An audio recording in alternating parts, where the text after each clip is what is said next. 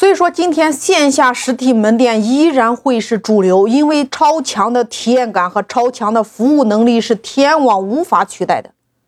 你会发现，自从买了这双溜冰鞋之后，每一周，周六或周天，对方一定会邀请在微信上，邀请宝贝来广场上玩呀，有健身小达人奖，有分享奖，有贡献奖。你会发现，围绕一双溜冰鞋，我们的故事是不是就开始了？然后，他会发孩子的照片，有一些孩子会分享，比如说他溜冰的技巧，他进行分享一下，他获奖的感言。时间一长，你会发现，一到周末，孩子主动的要求去广场上玩。还会叫上院子里其他的小朋友玩着玩着，那些原本在屁股后面跟着跑的孩子们，也买了这双鞋。从刚开始的几十个人到几百个人，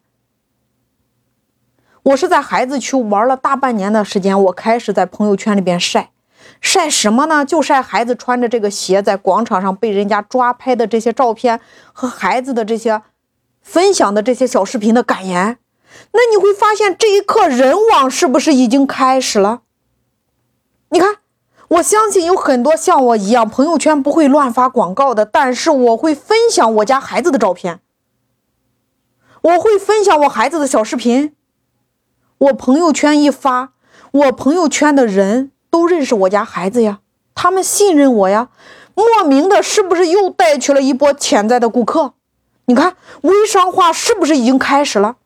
他没有给我任何分享的好处呀，他没有强调让我必须分享呀。但是，我是因为我家孩子主动去分享了呀，他们的信息就出现在了我的朋友圈里边。那我朋友圈里的人，是不是已经开始被我种草了？裂变式增长是不是已经开始了？你看。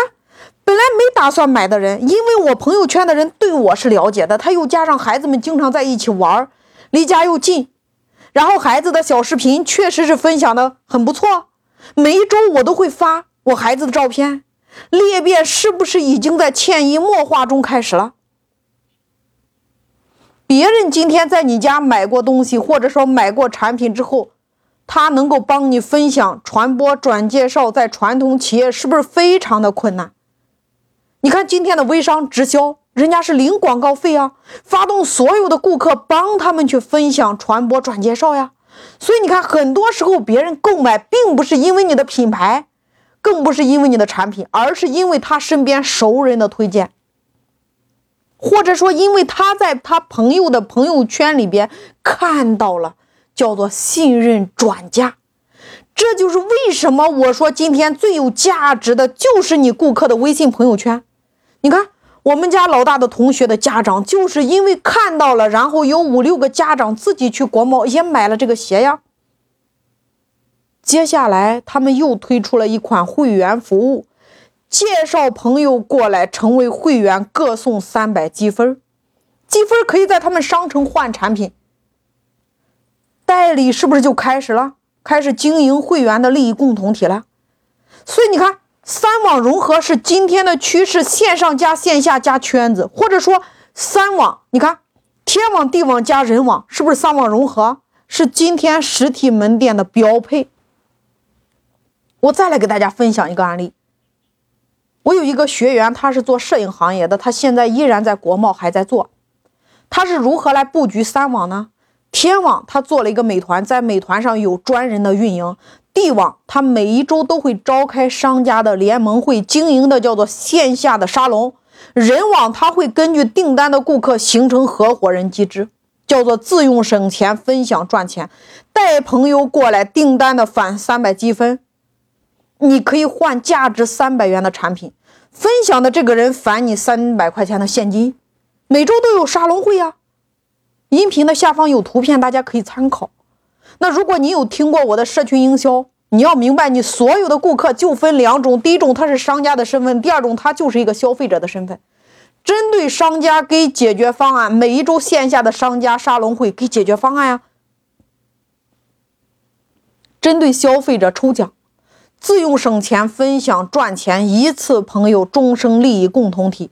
介绍朋友过来返三百，朋友送三百积分，积分可以换店内的产品。你看，他每一周都有顾客的沙龙会，推出不同的奖励，走不同的红毯，每一周都会有不同的主题沙龙。每一周还有商家的联盟沙龙呀，推出不同的主题呀。所以我来问大家，什么情形下你会主动发照片到你的朋友圈？与你有关的，你的高光时刻，比如你在台上发言，比如你获奖的照片，比如你孩子的高光时刻，孩子获奖的照片，孩子参与活动的照片，对不对？所以今天最有价值的地方就是与你接触的人他的微信朋友圈。所以天网地网人网，你懂了吗？